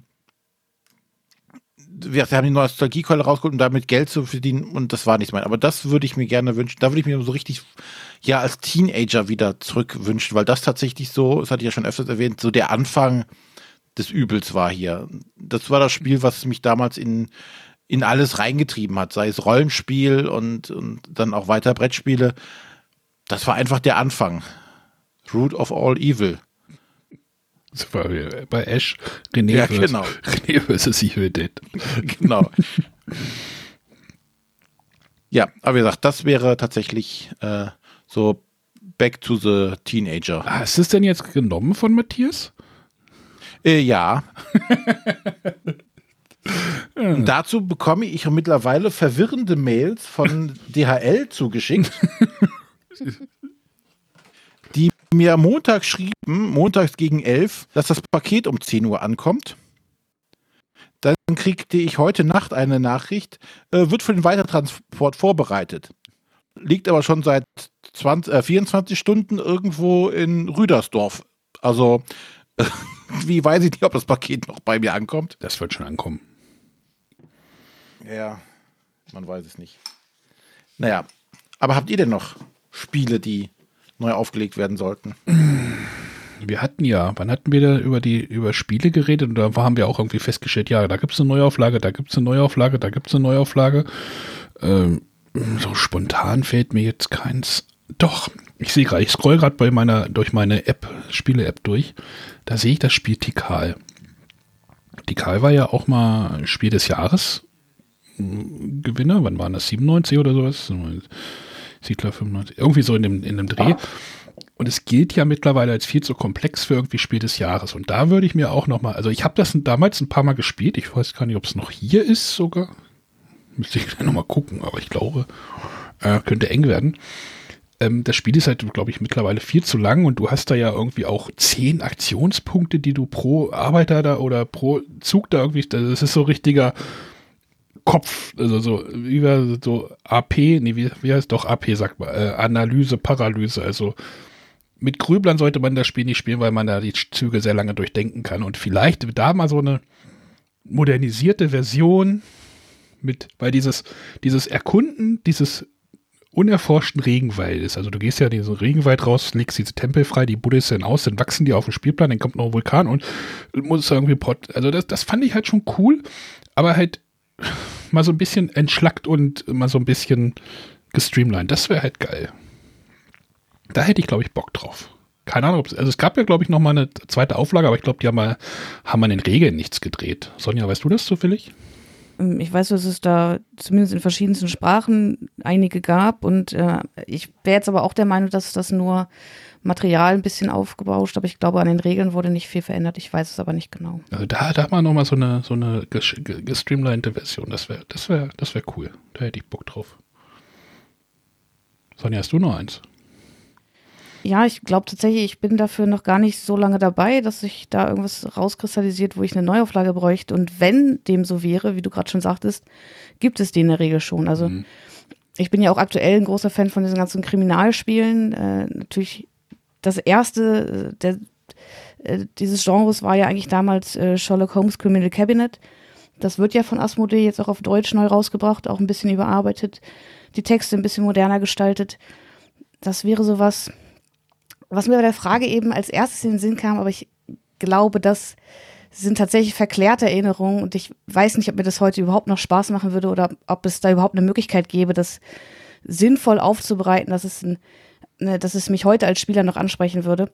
Ähm, als Kind habe ich es geliebt, das Spiel der Spiele zu spielen. Und meine Geschwister, meine Freunde haben mich dafür gehasst. Vor allem meine Geschwister, die, glaube ich, teilweise dazu verpflichtet worden ist, mit mir zu spielen. Ähm, das war auf jeden Fall so ein Laufspiel und da gab es halt äh, verschiedenste Ach, Minispiele. Spiel der Spiele jetzt. Ich hatte es gerade mit Spiel des ja, Lebens so verwechselt. Da wo der Billardtisch. Grüne längliche Schachtel. Wo so ein genau. Billardtisch dabei war. War das nicht das? Billardtisch und mit so ein paar Kegeln äh, und einer Kugel an der Schnur. Und dann gab es auch Wortkarten äh, oder Buchstabenkarten. Und ich weiß, es gab relativ viele Aufgaben, wo man mit diesen Buchstaben irgendwie hantieren musste. Und ich glaube, das hat mir so besonders gefallen. Wie es genau funktioniert, weiß ich heute tatsächlich gar nicht mehr. Ich weiß nur, dass mich das als Kind sehr begeistert hat, aber ich glaube, das sind tatsächlich verklärte Erinnerungen und das würde heute nicht mehr gut funktionieren. Ich wüsste auch nicht, wie man das sinnvoll überarbeiten sollte. Spiel der Spiele, ich gucke gerade mal. Hm. 29 äh, Euro gratis. Äh, 29 gratis Versand. Sonja, du könntest es haben. Ja, aber ich weiß, dass wir das ja damals selber zu Hause hatten und ich bin mir ziemlich sicher, dass irgendwo in meinem Elternhaus diese Ausgabe noch sein muss. Und ich habe meinen Vater schon seit einigen Jahren aufgefordert, doch mal den Dachboden zu durchwühlen. Bisher ist es aber nicht aufgetaucht. Ähm, Mankomania kommt ja auch wieder, habe ich jetzt letzte Woche gelesen. Ne? Ja, das, äh, die Lizenz hat Hoch sich geholt. das ist auch irgendwie so, was zur Hölle? Mankomania, das Spiel, wo man die Millionen verjubeln muss. Deine Oma schenkt dir 70.000 Euro Taschengeld. Och nee, lass mal, Oma. ah, das, äh, ja. Spiel der Spiel. Ich hatte nur gerade, ja. Ich habe das jetzt auch irgendwie wieder im Kopf. Oh, wir sollten mal über alte Kinderspiele reden. So aus den, äh, ja. Nochmal kurzes Update zu Hero Quest. Ich habe gerade mal nachgeguckt. Ähm, es war äh, von Hasbro, ihr Crowdfunding-Portal wo die tatsächlich drei Millionen Dollar eingesammelt haben, von einem Ziel von einer Million.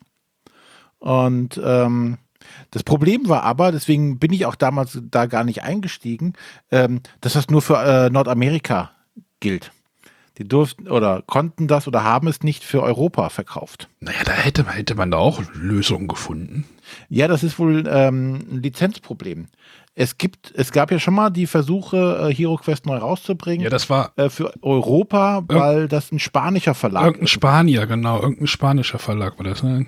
Ach Gott. Und ähm, ja, wahrscheinlich, äh, ja, es war eh viel zu teuer. Also, das war echt ein schlechter Witz. Keine Ahnung. Ich habe mir diese Woche noch ein Spiel gekauft. Ich habe das auch schon gespielt. Soll ich noch mal kurz drüber reden? Ich weiß, dass Sonja es auch schon gespielt hat. Hm? hm? Hm? Ja, sprich. Ich habe mir das Spiel, das Spiel mit dem äh, mit dem Käse Leder nee, mit dem Lederhosenkäse auf dem Cover gekauft. René, kennst du's? Ja. Das, das, ich glaube, das Cover wird auch so ganz ikonisch werden, habe ich das Gefühl. Ähm, ich, re- das Spiel Kubitos. Ähm, auf dem Cover ist ein Käse, der eine Lederhose anhat, also ein Käsewürfel. Und Äh, ganz kurz zum Cover. ja, Da wurde auch von Pegasus während des Presseevents berichtet, ähm, es musste wohl schnell gehen, die Entscheidung. Beziehungsweise, und ähm, sie hätten sich das Cover so nicht gewünscht. ja, die, ja. aber sie hatten, also im Nachhinein sagen sie, hätten doch mehr Zeit gehabt und man hätte noch mal ordentlich über das Cover reden sollen, aber ähm, ich glaube, wir, hätten die ähm, mehr Zeit gehabt oder mehr Muße gehabt, gäbe es auch ein deutsches anderes Cover. Ja, gerade auch in Deutschland die Lederhose auszupacken, ist halt irgendwie so bisschen schwierig. Aber ich habe das jetzt schon einmal gespielt, haben wir am Wochenende mal ausprobiert. Kubitos ist eigentlich so die zweite Auflage, man könnte sagen, so eine Second, Second Edition von Quarriors. Weil ich habe, ich sehe gerade, ich gucke gerade nach oben links, da sehe ich mein Quarriors. Äh, Quarriors war ja so ein Back, also äh, ja, Backbuilding-Kampfspiel mit so Würfeln wo man den Gegner so bekämpfen musste. Und jetzt bei Kubitos ist das so ein bisschen familienfreundlicher. Und da geht es halt darum, dass du halt Würfel hast und mit denen kannst du, also mit den Startwürfeln kannst du ganz klassisch äh, dir andere Würfel kaufen und dann musst du halt über eine Rennstrecke laufen ähm, mit deiner Spielfigur. Und das funktioniert so ein bisschen, wie gesagt, nach so einem Deckbaumechanismus mit Würfeln, sage ich jetzt einfach mal so. Du hast halt ähm, graue Würfel, mit denen du halt anfängst, und die haben halt ein bisschen Laufen und also du hast halt so Laufsymbole drauf und ja, Geldsymbole, also mit dem Geld kannst du ja halt andere Würfel kaufen. Es gibt da, äh, ich muss mal gucken, ich glaube acht andere Würfelfarben und das ist genauso gelöst wie, wie bei dem Quarriors. Du hast halt braune Würfel, das sind halt immer die gleichen Würfel und du kannst halt jeder, Wür also die Würfel können halt verschiedene Eigenschaften bekommen, wenn du halt eine andere Karte hinlegst. Also du hast in dem Spiel, glaube ich, pro Farbe hast du, glaube ich, nochmal so fünf oder sechs verschiedene Karten, die du halt dem Würfel zuordnen kannst und dann kriegt der Würfel halt auch nochmal andere Effekte. Und das Coole bei Quarriors finde ich erstmal, du hast halt dieses Würfeln, aber dieses Würfeln ist auch so ein bisschen Puschelack, weil auf diesen, auf den Würfeln, die du würfelst, sind eigentlich immer nur relativ wenig Sym Treffersymbole, also Symbole drauf, so- sondern sehr viele blanke Seiten. Also auf den meisten Würfeln sind halt nur zwei Symbole drauf. Und der Rest ist halt nichts. Und da kann es halt passieren, wenn du halt irgendwann nichts würfelst in deinem Würfelwurf, äh, dann hast du halt verkackt und dann ist dein Zug zu Ende und dann kriegst du zwar eine andere Kompensation, aber ähm, oder ich fand das total cool und ähm, das Spiel ist auf jeden Fall für Würfelfetischisten gut geeignet, weil du halt die ganze Zeit mit zwei Händen Würfel würfelst, weil der, der, der Standard, äh, der, die Standardanzahl, mit denen du würfelst, sind neun. Die Würfel sind jetzt nicht so groß wie bei einem im Wandel der Zeit ein Würfelspiel, sondern die sind eher klein. Da war ich am Anfang so ein bisschen enttäuscht. Als ich das aufgemacht habe, dachte ich so, ach, die sind aber klein. Aber wenn du dann wirklich so neun, zehn, elf Würfel würfelst, dann ähm, freust du dich, dass sie nicht ganz so groß ist. Und ich empfehle bei dem Spiel auch dringend einen Würfelteller zu haben und das nicht einfach quer über den Tisch zu bollern. Ähm, aber das ist halt cool. Also du nimmst halt die Würfel und würfelst Würfel und dann darfst du halt laufen und dann gibt es halt verschiedene Rennstrecken. Die Rennstrecken sind auch so gebaut, dass du halt meistens einen Rund oder einen einen Kurs hast, der halt die kürzeste Strecke anzeigt oder die kürzeste Strecke ist halt die der direkteste Weg, aber wenn du dich halt ein bisschen nach außen bewegst, dann hast du so ein bisschen, äh, kriegst du einen Benefit dafür, also kriegst du halt Boni, du kannst den Würfel entsorgen oder du kriegst nochmal extra Geld oder du kriegst äh, einen Würfel kostenlos außer Auslage. Also das ist, das ist total cool und wir hatten da sehr viel Spaß mit. Ich werde das demnächst hoffentlich mal mit mehr wie zwei ausprobieren. Was ich ein bisschen schade finde, ist, dass man sich dort nicht ähm, blockieren kann. Also jedes Feld kann von jedem Spieler irgendwie eingenommen werden. Das fand ich ein bisschen doof. Also so blockieren wäre auch noch cool. Oder habe ich da was überlesen, Sonja? Nee, ne? Nee, wäre mir auch nicht bekannt, dass Blockieren funktioniert. Aber blockieren fände ich halt irgendwie auch lustig. Aber ja. Du hattest das auch gespielt, ne? Hast du gesagt. Ja. Ja, aber natürlich bisher auch nur zu zweit. Ähm, ja, es ist relativ glückslastig. In der ersten Ja. Partie war ich mir noch nicht so sicher, ob mir das gefällt. Ähm, hab dann aber trotzdem noch äh, Partien folgen lassen. Ähm, und ich finde es auf jeden Fall erstmal interessant, die, die verschiedenen Karten mit, oder beziehungsweise die, durch die, die verschiedenen Karten haben die Würfel ja immer andere Funktionen. Mhm. Und da so ein bisschen auszutesten. Es gibt auch vier verschiedene Strecken. Ähm, die Anleitung schlägt auch zehn ähm, Rennen vor, also wo sie vorgeben, ähm, diese Karten sollt ihr benutzen mhm. auf dieser Rennstrecke. Und da gibt es auf jeden Fall ähm, ja, viele Möglichkeiten, ein bisschen rumzuprobieren, zu gucken, was so funktioniert. Was ich, was ich spannend finde, ist, was ich zuerst gedacht habe, du würfel, diese Würfel, die du halt für deine Runde würfelst, die darfst du, die ziehst du dir nicht aus dem Blind aus dem Sack, sondern die darfst du aktiv aussuchen. Das fand ich irgendwie einen sehr spannenden Mechanismus, mit dem man auch irgendwie spannend arbeiten kann, hatte ich so das Gefühl. Also es gibt, wir haben da zum Beispiel die Partie gespielt, da gab es einen Würfel, wenn du das Symbol würfelst, dann kannst du ein äh, Feld aktivieren, also ein Bonusfeld aktivieren, was zwei Felder von deiner Position weit weg ist. Und dann nimmst du den rein, wenn du denkst, jetzt gehe ich nach außen, dann nehme ich den mit, aber wenn ich, wenn ich denke, so ich gehe jetzt nach innen auf die Innenbahn, dann brauche ich diesen Würfel nicht, dann nehme ich einen anderen Würfel mit. Also das heißt, dass man da auch noch aktiv aussuchen kann. Das fand ich irgendwie spannend und da dachte ich erst so, das macht gar keinen Unterschied, aber eigentlich schon. Also, dass man da auch mit, den, mit dem Auswählen dieser neuen Würfel auch noch arbeiten kann. Fand ich, fand ich cool. Aber das Spiel ist halt schon sehr, oh Gott, auf Englisch würde man jetzt sagen cheesy. Also die, die Begriffe auf den Karten sind stellenweise echt schon sehr, äh, ja, lustig. Also manchmal auch so ein bisschen gewollt lustig, aber bei manchen musste ich auch so sehr lachen. Ja, tatsächlich.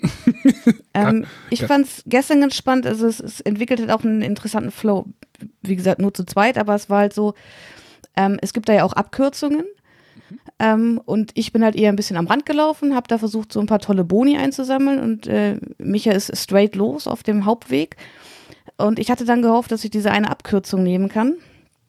Und ähm, ja, dann darf man ja selber entscheiden, wann man aufhört. Und dann gibt es manchmal Würfel, ähm, die einem dann noch so einen kleinen Ausweg bieten, wenn man äh, sich mal doch äh, verwürfelt hat oder nicht das gewürfelt hat, was man haben wollte. Ähm, aber ich brauchte halt unbedingt acht Schritte und acht Schritte ist schon echt mhm. viel. Ähm, ich wollte dann aber auch nicht einfach aufhören äh, und hab's dann äh, versucht durchzuziehen. Es hat dann nicht geklappt. Dann habe ich äh, meine ganzen acht oder sieben Schritte, die ich bis dato hatte, verloren. Und im Endeffekt habe ich dann bis zur nächsten Runde nachgezählt, wäre ich den normalen Weg gelaufen, äh, wäre ich fast genauso weit gekommen, wie wenn ich diese Abkürzung genommen hätte. Und habe mich dann ganz schön geärgert und habe eigentlich gedacht, okay, das, das war's jetzt schon, da kommst du sowieso nie wieder dran. Hm. Ähm, und dann hatte ich aber einen nahezu perfekten Lauf, wo alles gepasst hat, überall die höchsten Werte, äh, wo ich dann zumindest das Ziel noch, äh, also einen Schritt vorm Ziel und nicht am Ende stehen geblieben, hm. ähm, wo ich mal dachte, also es, auch wenn es so glückslastig ist, aber trotzdem hatte ich immer das Gefühl, ja, ich, ich hätte noch die Möglichkeit gehabt und hätte ich mich in der einen Runde nicht so verzockt und da nicht quasi schon aufgegeben, weil ich dachte, wenn ich da jetzt nicht rankomme, äh, dann habe ich gar keine Chance mehr. Ähm, hätte ich die Chance halt noch gehabt. Mit, mit wie viel Risiko habt ihr denn gespielt? Weil es gibt halt, wenn man halt dieses Fuck verkacken, wir sagen immer verkacken, also wenn du halt irgendwie dieses Verzocken hast, dann kommst du halt auf so einer anderen Leiste, darfst du dich nach vorwärts bewegen. Und bei uns sind wir nur so äh, zwei Felder weit gekommen. Also muss man am Anfang, sollte man da vielleicht noch ein bisschen mehr auf Risiko spielen, dass man weiter da hochkommt? Das kommt, glaube ich, ganz auf, auf die Karten an. Also unsere ersten Partie haben wir das auch nicht für, für sinnvoll erachtet. Die zweite Partie ist ganz anders aufgebaut. Mhm. Ähm, da ist auch ähm, in der Beschreibung zum Rennen schon die Rede davon, hier seid ihr auf die Unterstützung eurer Fans äh, ah, angewiesen. Okay. Und das ist ja, also man bekommt halt Unterstützung der Fans, wenn man äh, so einen Fehlwurf hat. Und da gibt es dann tatsächlich Karten, äh, du bekommst so viele Schritte, wie du Fans gerade hast. Ah, okay. Und das macht mhm. es halt viel attraktiver, dass man da auch mal sagt, okay, ähm, jetzt gerade, ob ich jetzt hier ein oder zwei Schritte vorgehe, ist mir eigentlich relativ egal, ähm, weil ich sonst nichts Spannendes hier mehr erzielen kann mit den Würfeln. Also mhm. ziele ich jetzt darauf ab, einen Fehlwurf zu bekommen, um einfach bei den Fans aufzusteigen, um dann später, äh, das war zum Beispiel äh, die Strategie, mit der Micha die zweite Partie gewonnen hat. Ähm, am Anfang ist er quasi gar nicht losgekommen. Ich bin direkt losgelaufen und am Ende hat er mich dann mit großen Schritten überholt weil ihm diese Fans eben äh, viele Schritte pro Zug. Das ist dann, das ist dann auch wie in so einem guten Deckbau. Wenn dann so ein Deck dann mal so richtig geil optimiert ist, dann kannst du halt richtig äh, Alarm machen. Äh, am Anfang ist das echt so, ah ja, ein Schritt, dann mal hier ein Schritt, dann kaufst ja. du mal für zwei Geld irgendwie einen Würfel und, und am Ende rast du dann wirklich irgendwie mit, mit sieben, acht Schritten irgendwie über den Spielplan. Wir haben das halt gespielt und so, so sagte Kerstin nur, ja, du bist ja, hast ja sowieso gewonnen. Ich so, hä? ach, die Runde ist schon zu Ende, schade, jetzt mal jetzt gerade an, so Spaß zu machen. dann hast du so die ganzen grauen Würfel hast du so ein bisschen raus und Äh, ich fand das richtig gut. Also das wäre jetzt auch ein Kandidat, was jetzt mein Quarriors rauskicken würde bei mir aus der Sammlung, aber äh, das geht nicht wegen nostalgisch, nostalgischen Gründen, die ich in anderen Sendungen jetzt ja schon mal erwähnt hatte. Also ähm, ja, ich, ich muss mir da nur noch mal so eine, eine, eine Lösung für die Würfelaufbewahrung. Also äh, ja, also, die, Aufbewahrungslösung bin ich noch nicht so ganz glücklich damit, weil diese ganz jede Würfelfarbe ist in so einem einzelnen kleinen Würfelkarton, also so ein kleiner, so ein kleines Schächtelchen, was halt eigentlich auch unnütz ist, aber auf diesen Schächtelchen sind halt so diese wie, wie viele Symbole sind auf dem Würfel drauf? Das finde ich halt eine sehr wichtige Information. Die möchte ich halt einfach nicht wegwerfen. Da habe ich schon überlegt, wie ich das mache, aber hm, weiß ich nicht. Ja, aber tatsächlich praktisch finde ich die in vielerlei Hinsicht nicht, weil zum einen stellt man halt die, diese Türmchen um den Spielplan herum. Äh, das heißt, ich sehe gar nicht so richtig, was am Rande des Spielplans ist. Äh, so war es zum Beispiel gestern. Äh, auf der Seite von Micha war eben so dieses sieben Geldfeld, wo ich dann hingelaufen bin, wo er sagte, oh, das habe ich gar nicht gesehen. Das wäre vielleicht dann auch eine Option gewesen, wenn ich gewusst mhm. hätte, dass es da ist. Ähm, also zum einen versperrt es einem tatsächlich die Sicht. Es ist irgendwie immer im Weg, wenn ich da meine Figuren auf dem Spielfeld bewegen möchte. Ähm, ja, und so richtig, ähm, also wir haben jetzt drei Partien gespielt und die sehen schon ein bisschen ausgenudelt aus. Ja, ich habe die erstmal geklebt dass die, dass die, äh, dass die, also die eine Lasche habe ich festgeklebt jetzt in der Schachtel. Hm, mal gucken. Ansonsten, wie gesagt, ich finde aber diese Information der, der Anzahl der Würfel da drauf halt wichtig. Das macht ja, halt schon. Da gucke ich im Spiel auch immer wieder mal drauf. Ob du jetzt halt, auch ob du jetzt halt den lila Würfel, wo halt nur ein Symbol ja. drauf ist, oder du hast den grünen Würfel, wo halt drei Symbole drauf sind, das macht halt beim Überlegen, ob ich jetzt nochmal riskiere, das macht halt schon einen Unterschied. Oder man, ja, ich muss mal da was überlegen. Aber ich, ich mochte das wirklich sehr und ich bin da schon sehr gespannt und lasst euch bitte nicht von diesem Käse in der Lederhose da abschrecken, wirklich nicht. Tut das nicht. René, was sagt für dich der Käse? Äh, es sah ganz cool an und hört sich auch ganz nett an. Ähm, würde ich mir auch mal angucken. Ja, also die Würfel sind halt wirklich, die sind zwar wirklich klein, aber die sind halt nicht irgendwie aufgeklebte Symbole oder bedruckte äh, Symbole, sondern die sind halt wirklich so ein bisschen geprägt. Also das ist schon, mhm. ist schon auf jeden Fall cool. Und eine wichtige Information, die ich hier nicht runterfallen lassen möchte. Ähm, es gibt vier verschiedene Spielfiguren, das sind alles Tiere und natürlich kann man auch die weißen Spielfiguren, die Schafe wählen. Und dann kann man mit einem Schaf über die Rennstrecke laufen. Zwei Schafe, eins noch für die Fans. Genau. Die Fans brauchen auch die Schafe. Nein. Äh, fand ich wirklich echt cool.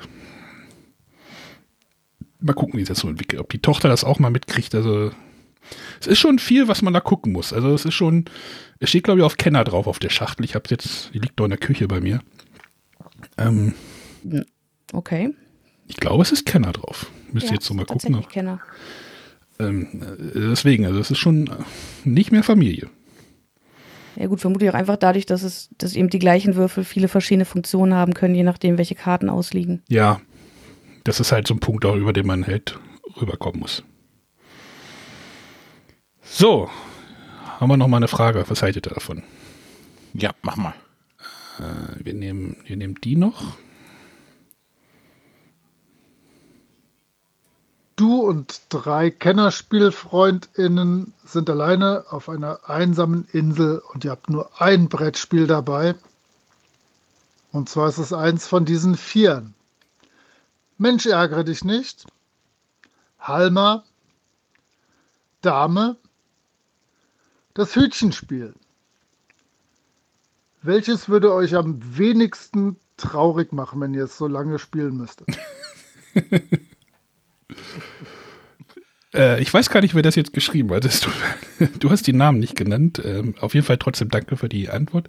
Also, was war es? Heimat, das Hütchenspiel, Dame mhm. und Mensch, Mensch ärgere dich nicht. nicht. Mit vier Leuten. Ich. Äh, ich glaube Halma. Ich glaube, zu dritt ist das halt richtig, richtig cool. Da muss zwar einer dann irgendwie Holz sammeln gehen oder sowas, oder. Also, ich, boah, verdammt. Ich hatte mir die Frage gar nicht. Ja, ich glaube, ich hätte tatsächlich, ähm, also Dame fände ich halt doof, zu zwei, äh, Zweierspiel. Ähm, Halmer sind drei, ne? Kannst du drei, ja. Hm? Ja. Tja, Mensch, ärger dich nicht, geht aber zu viert. Oder halt deswegen hätte ich wahrscheinlich jetzt Mensch ärgerlich nicht gewählt, weil du dann einfach die Möglichkeit hast, ähm, alle gleichzeitig beschäftigt zu sein. Ja.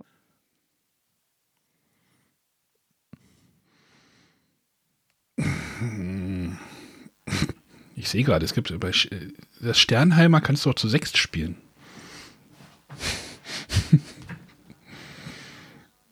Ja, wie geht das denn dann? Ja, jeder, jeder, jeder Stern hat jetzt halt eine Farbe und du musst dann einfach zu anderen gegenüberlegen kommen. Also sonst, naja. Egal. Ich bin bei Halmer. Ich mag das eigentlich. Hatte Sonja jetzt schon was gesagt? Nee, ich hatte den gleichen Gedankengang wie René, dass tatsächlich das Spiel wählen würde, ähm, wo alle mitspielen können. Auch wenn ich wahrscheinlich nicht sehr glücklich damit werden würde. äh, nur noch Mensch, ärgere dich nicht zu spielen. Gut, schieben wir gleich nochmal eine hinterher und ich glaube, dann gucken wir mal, was er da sagt. Hallo liebe Bretterwisser, hier ist der Jan. Und meine Frage der Woche an euch lautet, was sind eure Top 3 Kriterien, um ein neues Brettspiel zu kaufen, für das es bisher noch keinerlei Kritiken gibt? Vielen Dank und viele Grüße. Ciao. Na, Kriterien zum Kauf oder naja, manchmal ist es ja bei uns auch, wir kommen ja manchmal oder oft auch mit Spielen in Kontakt, zu denen es ja einfach keine ähm, Kritiken gibt, sondern wir fragen die ja dann beim Verlag manchmal einfach an. Und da treffen wir ja auch stellenweise auch eine Auswahl. Was fragen wir halt an? Ja, Thema, Optik. Und Nee, wir, ähm, wir reden jetzt gerade vom Kaufen, ne? ja, genau. Also wenn mich das Thema schon mal anmacht, Mhm. ist es schon mal entscheidend. Äh, die Optik finde ich auch entscheidend. Mhm. Ähm, wenn man was darüber weiß, vielleicht noch die Mechanik, wenn man sagt, Mhm. okay, ähm, aber was mich auf jeden Fall ähm, eher motivieren würde, es zu holen, wenn man jetzt von der Mechanik nicht genau weiß, worum, wie es funktioniert, aber wäre dann noch, ähm, ob es Koop oder kompetitiv ist. Also bei mir wäre es auf jeden Fall Mechanik. Dann, es ist so eine, äh, auch eine Preissache tatsächlich bei mir. Also wenn ich jetzt sage, ich möchte ein Spiel kaufen, obwohl äh, das Everdell habe ich jetzt auch gekauft, ohne den Preis zu wissen. War ein bisschen überrascht, aber ähm, Sowas. Hm? Sowas. und dann könnte, und dann ist es, glaube ich, bei mir noch irgendwie Verlag Schrägstrich Autor. Wahrscheinlich eher noch Autor. Hm, Oder Verlag, ich weiß es nicht. Ja. Nee, ich habe ja einen Grund gerade schon genannt und der ist tatsächlich ernst gemeint. Schafe? Ähm, wenn ich sehe äh, oder lese, dass da irgendwie Schafe drin sind, das war zum Beispiel für mich auch das Hauptargument, warum ich Kubitos haben wollte. Weil ich gesehen habe, oh, da äh, gibt es Schafspielfiguren. Äh, tatsächlich, ansonsten Würfelspiel, Push Your Lock hätte mich jetzt erstmal so nicht zwingend gereizt. Ähm, das war für mich das Hauptargument, okay, das äh, muss ich mir näher anschauen. Weil da eine, Entschuldigung, zwei kleine Schaffiguren aus, also sie sind ja, Ja, weil tatsächlich ist, ähm, als ich angefangen habe mit dem Blog 2015, da gab es irgendwie so eine Flut an Schafspielen. Und die ist die letzten Jahre tatsächlich abgeebbt und mittlerweile muss man schon ganz genau gucken und äh, findet man Schafe in letzter Zeit nicht mehr so häufig. sind ähm, Schafe aus der Mode. Vermutlich. Und natürlich ist es, ist es kein, äh, kein guter Grund für Spiele. Und wie gesagt, ich habe damit auch schon viele Spiele mir angelegt, angeschafft, wo ich hinterher sage, ja, gut, das hätte man jetzt vielleicht nicht unbedingt gebraucht. Ähm, aber für mich ist das ein Grund. Dann das zweite, wenn ich jetzt wirklich im Spieleladen stehe und nichts über die Spiele weiß, ist, glaube ich, für mich das Cover recht wichtig, um mein Interesse für ein Spiel zu erwecken. Käse. Und da hätte ich auch ein aktuelles Beispiel. Nee, jetzt wollte ich nicht über Kubitos reden, sondern über Chakra, Oh, ja. was hm. jetzt auf Deutsch bei Game Factory kommt. Und das gab es äh, vor ein paar Jahren schon bei Blam in der französischen Ausgabe. Und ich glaube auch in der englischen und wahrscheinlich auch noch für andere Sprachen. Und da war das so ein weißes Cover mit so einer niedlichen Figur drauf. Ähm, und das hat mich wahnsinnig angesprochen, wo ich ähm, schon seit einiger Zeit drum rumgetänzelt bin mir gedacht habe, ach, das müsste ihr eigentlich mal näher angucken. Es dann aber doch irgendwie nie geschafft habe. Und jetzt lese ich dann plötzlich, okay, das kommt bei Game Factory, aber das Cover sieht ganz anders aus und habe dann festgestellt, es ist genau das gleiche Spiel. Und die haben halt so ein sehr abstraktes Cover, was mich überhaupt nicht anspricht. Und wenn ich in den Laden gehen würde und ich würde die beiden Spiele sehen, das Cover von Game Factory würde ich stehen lassen. Das würde ich mir nicht mal angucken, worum es da geht. Wohingegen ich das, das alte Cover, das würde ich auf jeden Fall in die Hand nehmen. Da würde ich, das, das würde mein Interesse wecken. Was steckt dahinter? Was ist das für ein Spiel? Ach, ich glaube, so Covergestaltung ähm, ist natürlich auch so ein ganz schwieriges Thema. Wenn ich mir jetzt das alte Chakra-Cover angucke, da denke ich mir, ich gehe jetzt in den Laden und kaufe jetzt dieses Spiel. Da denke ich mir auch so, oh, als jetzt, Achtung, Rollenklischees und so, ne? Also das ist natürlich schon so, als zwei Meter Kerl irgendwie und habe dieses Cover, da, also dieses Spiel in der Hand.